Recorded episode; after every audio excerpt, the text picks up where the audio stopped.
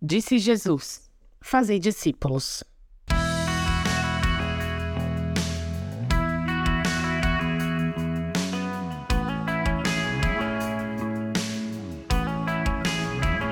Você sabe qual é a sua missão na Terra?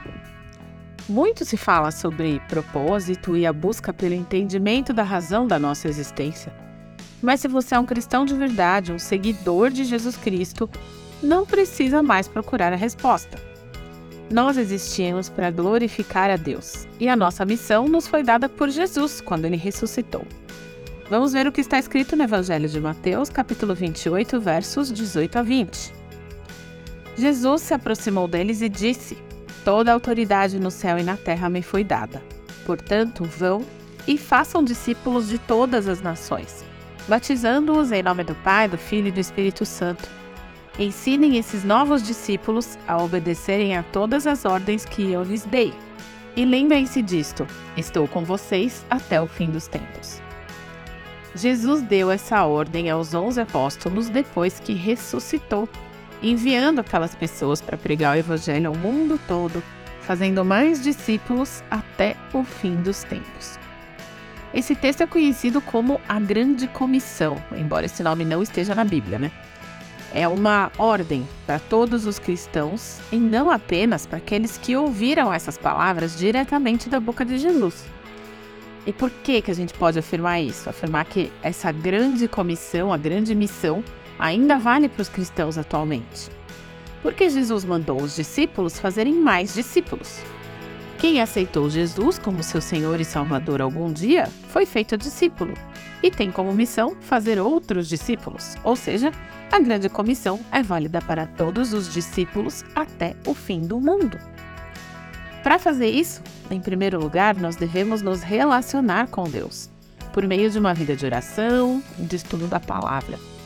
Ser discípulo é ser um estudante da palavra de Deus, um estudante da Bíblia. E partilhar aquilo que nós aprendemos com outras pessoas, ajudando-as a crescerem também espiritualmente. Também somos discípulos quando servimos a Deus na igreja. Não importa exatamente onde, qual ministério, executando qual tarefa. A igreja é o lugar onde nós aprendemos a ser discípulos e também a servir uns aos outros e com certeza sempre haverá o que fazer, sempre vai ter trabalho. E claro, faz parte dessa grande missão também apresentar a salvação de Jesus a pessoas que não o conhecem ainda, por meio do nosso testemunho e também com as nossas palavras, compartilhando o que aprendemos na Bíblia e nas experiências que vivemos em nosso relacionamento com o Pai. Muitas vezes nós deixamos de cumprir essa missão porque complicamos demais o processo. Esperamos o momento ideal, ou esperamos ter as palavras mais bonitas e mais rebuscadas para poder falar. Mas a verdade é que cada um de nós foi chamado para cumprir essa missão do seu jeito, com o seu entendimento e suas capacidades. Com certeza, nem todos seremos grandes pregadores, daqueles que reúnem multidões em estádios de futebol e grandes conferências. Mas todos temos um amigo, um colega de trabalho, um parente, um vizinho, ou mesmo um desconhecido que cruza o nosso caminho na rua ao longo do dia, que precisa da mensagem redentora de Jesus Cristo. E essas são as nossas oportunidades de cumprir a nossa missão e fazer novos discípulos. Você ouviu o podcast da Igreja Evangélica Livre em Valinhos. Todos os dias, uma mensagem para abençoar a sua vida.